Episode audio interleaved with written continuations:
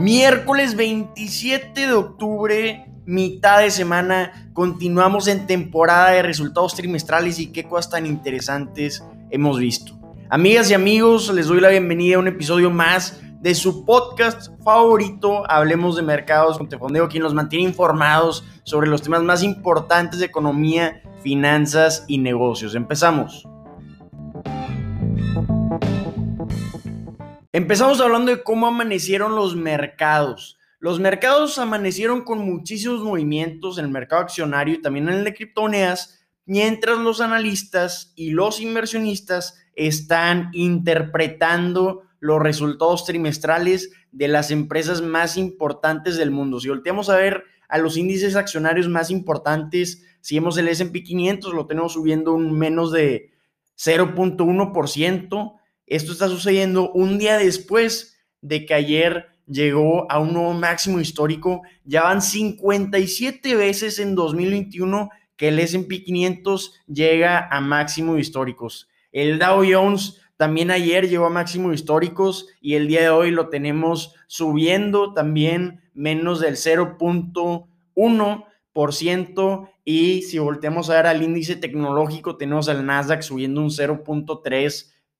Tenemos muchísimos movimientos en muchas acciones y volteamos a ver a Robinhood, sus acciones están cayendo más de un 10% después de publicar sus resultados trimestrales. Vimos una disminución de 35% en los ingresos del trimestre anterior, impulsado por menores volúmenes de trading de criptomonedas. Entonces, esta caída en los ingresos para Robinhood se vio reflejado también en las acciones de Coinbase, porque después de los resultados de Robinhood tenemos a Coinbase también cayendo un 2%, después de que los inversionistas vieran de que, lo de que lo que afectó los resultados de Robinhood fue la caída en el trading de criptomonedas. Esto también ocasionó y se vio reflejado en el precio de Bitcoin. Tenemos a Bitcoin cayendo un 6%, llegando a los 58.475 dólares. Entonces, muchísimos movimientos en el mercado de criptomonedas. Hablando de empresas, McDonald's presentó sus resultados trimestrales y vimos algo interesantísimo.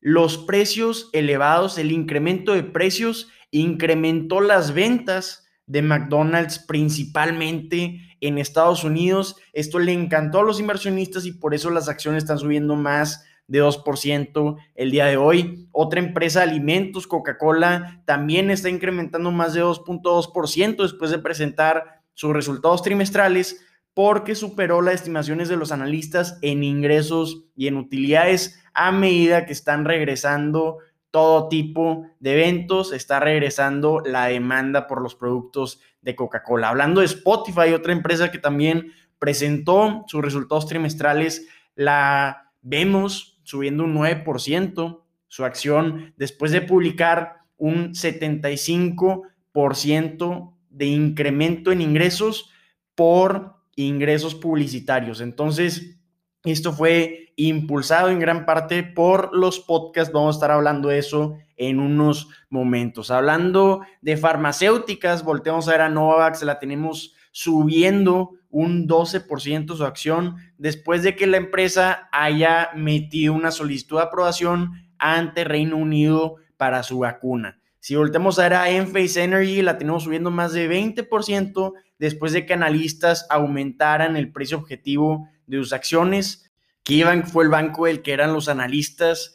Y hablando ahora sí de lo que estamos viendo en el comportamiento de los mercados, pues estamos viendo que los inversionistas en septiembre estaban preocupadísimos por todo tipo de cuestiones macroeconómicas, todos los problemas en cadena de suministro, escasez de mano de obra, y estamos viendo en los resultados trimestrales que las empresas más importantes del mundo supieron manejar bien este tipo de obstáculos, es decir, tuvieron una muy buena administración y todo esto se vio reflejado en los resultados trimestrales porque muchas empresas lograron disminuir el impacto que muchos analistas pensaban que iban a tener estas empresas. Entonces, vimos mucho pesimismo en septiembre, pero en octubre estamos viendo ya una recuperación en el optimismo de los analistas. Tenemos al SP 500 subiendo un 6.5% en octubre y esto puede llegar a ser uno de los mejores meses de 2021. Si volteamos a ver el petróleo, tenemos el petróleo cayendo un 1.2%, tenemos al West Texas Intermediate en 83.57 dólares porque se van a publicar los datos de los suministros de petróleo de Estados Unidos en unos momentos, entonces vamos a ver muchos movimientos en las acciones petroleras, hablando del rendimiento del tesoro a 10 años cayó su rendimiento a 1.58% desde 1.61% el día de hoy. Entonces, estamos viendo muchos movimientos en Europa también. Fue un día muy movido. Cayeron los mercados en Europa un 0.3%. Una de las acciones que más se movió en Europa fue Deutsche Bank.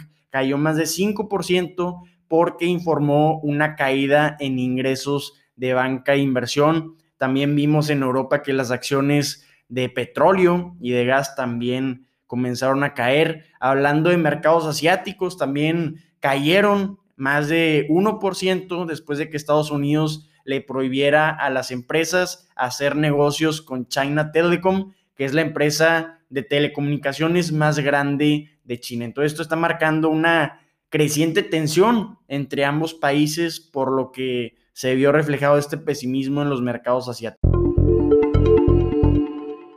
Vamos a hablar ahora de algo interesantísimo que vimos el día de hoy.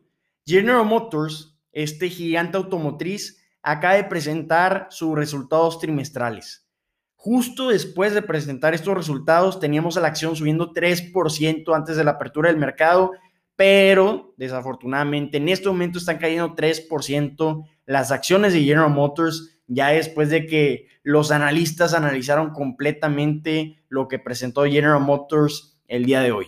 Hablando de utilidades por acción, esta empresa presentó 1.52 dólares cuando los analistas esperaban en promedio 0.98 dólares por acción de utilidades. Hablando de utilidades operativas, también superó estimaciones. General Motors presentó utilidades operativas de 2.900 millones de dólares cuando los analistas en promedio esperaban 2.100 millones de dólares. Sin embargo, quedó corto en las estimaciones de ventas. En promedio, los analistas esperaban ventas de 30.700 millones de dólares cuando General Motors presentó 26.800 millones de dólares. Sin embargo, no cayó por quedarse corto en las estimaciones de ventas, como ya comentamos justo después de presentar estos resultados.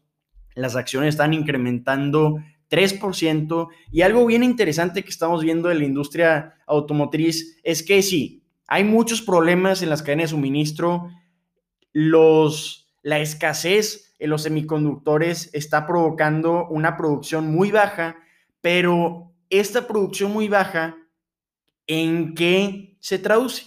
Se traduce en inventarios bajos debido a la falta de producción.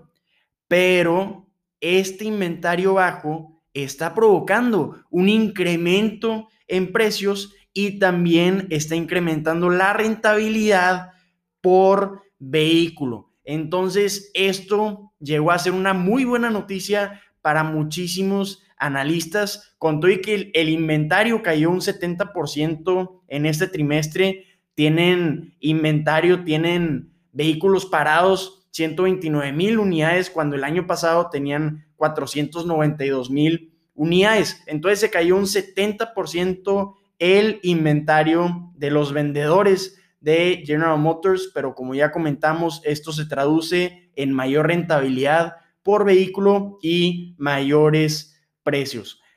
Ahora sí, ¿por qué se cayeron las acciones de General Motors?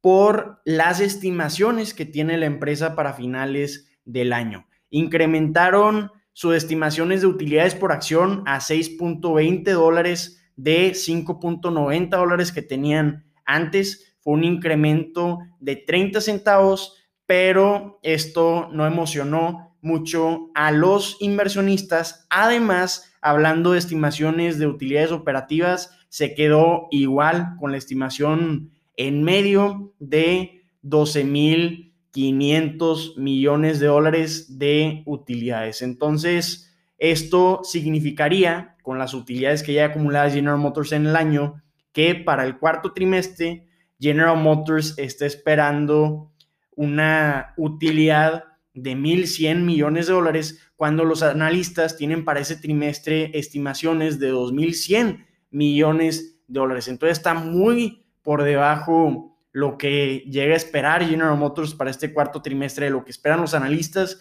y por eso, a pesar de los buenos resultados que vimos de General Motors, tenemos a las acciones cayendo el día de hoy. Interesantísimo, ¿no?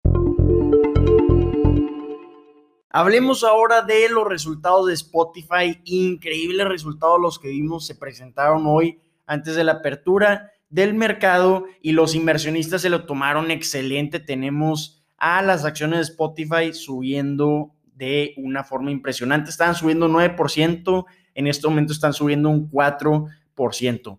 ¿Qué ocasionó este incremento en el precio de la acción? ¿Qué le encantó a los inversionistas? Pues como ya habíamos comentado, el 75% de incremento que presentó Spotify en ingresos publicitarios. Además, presentó un incremento de 19% anual en usuarios mensuales activos. Para finalizar el tercer trimestre de 2021, Spotify tuvo 381 millones de usuarios mensuales activos. Hablando de usuarios con suscripción, aquellos que pagan mensualmente, también subió un 20% para llegar a 172 millones de usuarios que cada mes están pagando. Es por eso que los ingresos por suscripción incrementaron un 22%.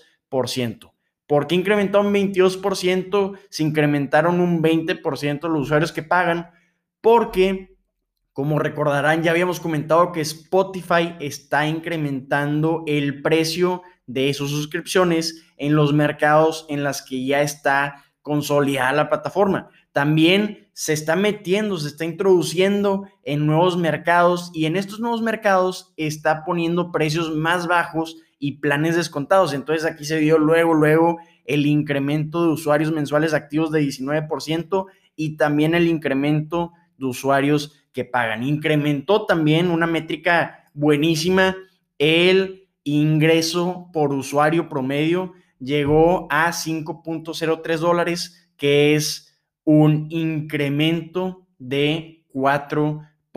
Entonces, por todos lados, Spotify ya por fin está presentando incrementos donde antes estaba presentando una tendencia que iba en declive a medida que estamos regresando a la normalidad se redujo muchísimo el uso de la plataforma de Spotify y se, vio, se estaba viendo reflejado en sus resultados, pero como comentó Spotify, ya se están notando las inversiones que hizo en productos para incrementar la interacción de los usuarios. Le dio muchísimo énfasis a los podcasts, hablando de la adquisición que hicieron de Megaphone, que es una plataforma para anuncios en podcast. También le dio el reconocimiento de estos resultados a Spotify Studios y a sus podcasts exclusivos como The Joe Rogan Experience, Armchair Expert y Culture Daddy. Entonces, es por esto que Spotify logró presentar estos resultados por la gran actividad que tuvieron en podcast. Ya tiene 3.2 millones de podcasts Spotify en su plataforma desde 2.9 millones de podcasts que tenían hace un trimestre. Hablando de ingresos publicitarios, antes en promedio representaban el 10% de los ingresos totales de Spotify, pero en este tercer trimestre representaron el 13% de los ingresos totales. Entonces, personalmente creo que cada vez más el negocio de publicidad de Spotify va a ser más importante para esta plataforma y se puede llegar a convertir en un jugador importante de la publicidad digital y esto impulsado por los podcasts. Entonces, grandísima noticia que las inversiones de Spotify en sus podcasts están dando frutos.